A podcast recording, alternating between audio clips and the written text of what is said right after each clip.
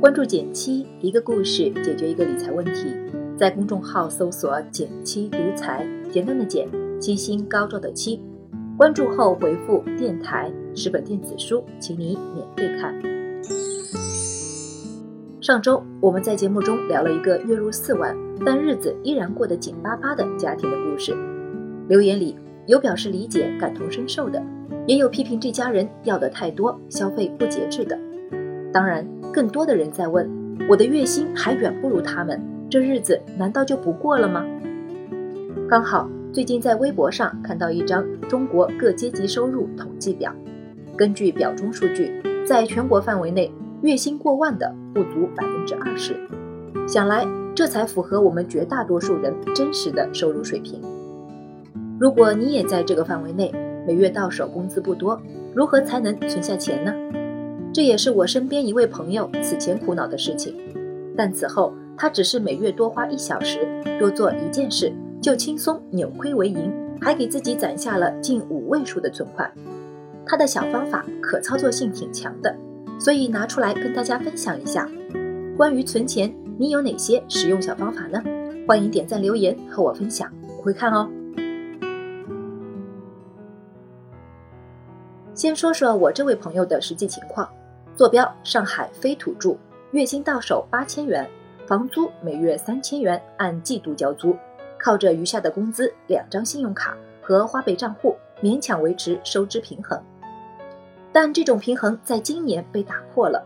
先是春节过后，因为疏忽大意被偷了手机，他一想旧的不去，新的不来，就干脆买了个新 iPhone，背上了二十四期免息分期。吃穿用度全靠网购的他，在上半年的六幺八刷着直播买买买，护肤品、日用、零食加起来买超了预算，不得不给信用卡做了账单分期。再加上身边的大学同学、亲朋好友们陆续到了适婚年龄，今年三场婚礼一参加完，钱包就被掏空了。单身狗如他，这下彻底心态崩了，来找我诉苦。本着授人以鱼的大原则。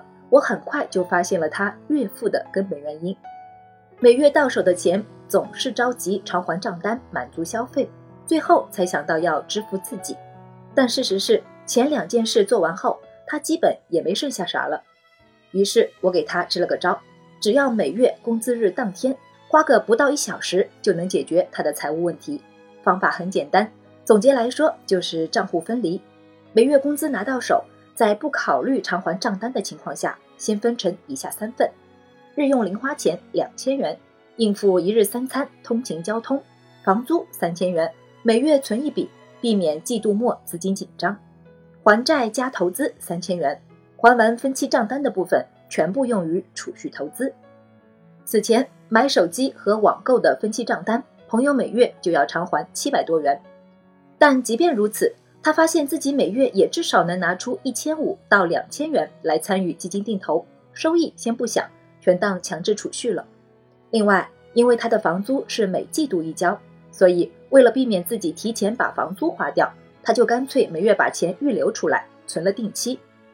拿最近一个季度来说，十月初到手三千块，可以存个六十天；十一月的存三十天，等到了十二月还能再存个七天的超短期定存。收益最大化，也不耽误月底交房租，剩下的就是日用零花的两千元了。说实话，朋友一开始担心这点钱不够自己花，我常犯的错就是月初瞎嘚瑟，月末紧巴巴。为了避免重蹈覆辙，他给这笔钱做了个二次分配，一周五百，像小时候妈妈给零花钱那样。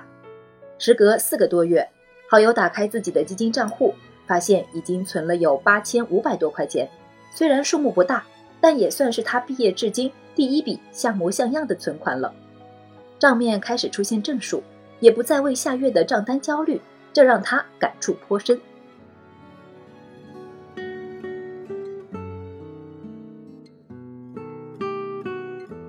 除此之外，他还在我的方法论基础上总结出一套自己的小心得：投资要往长远处规划，消费则要着眼当下。对此，他是这么跟我解释的：投资时，一来要考虑未来资金用途，有计划的选择不同期限的产品；二来要耐住性子，长期持有才能收获更高的收益。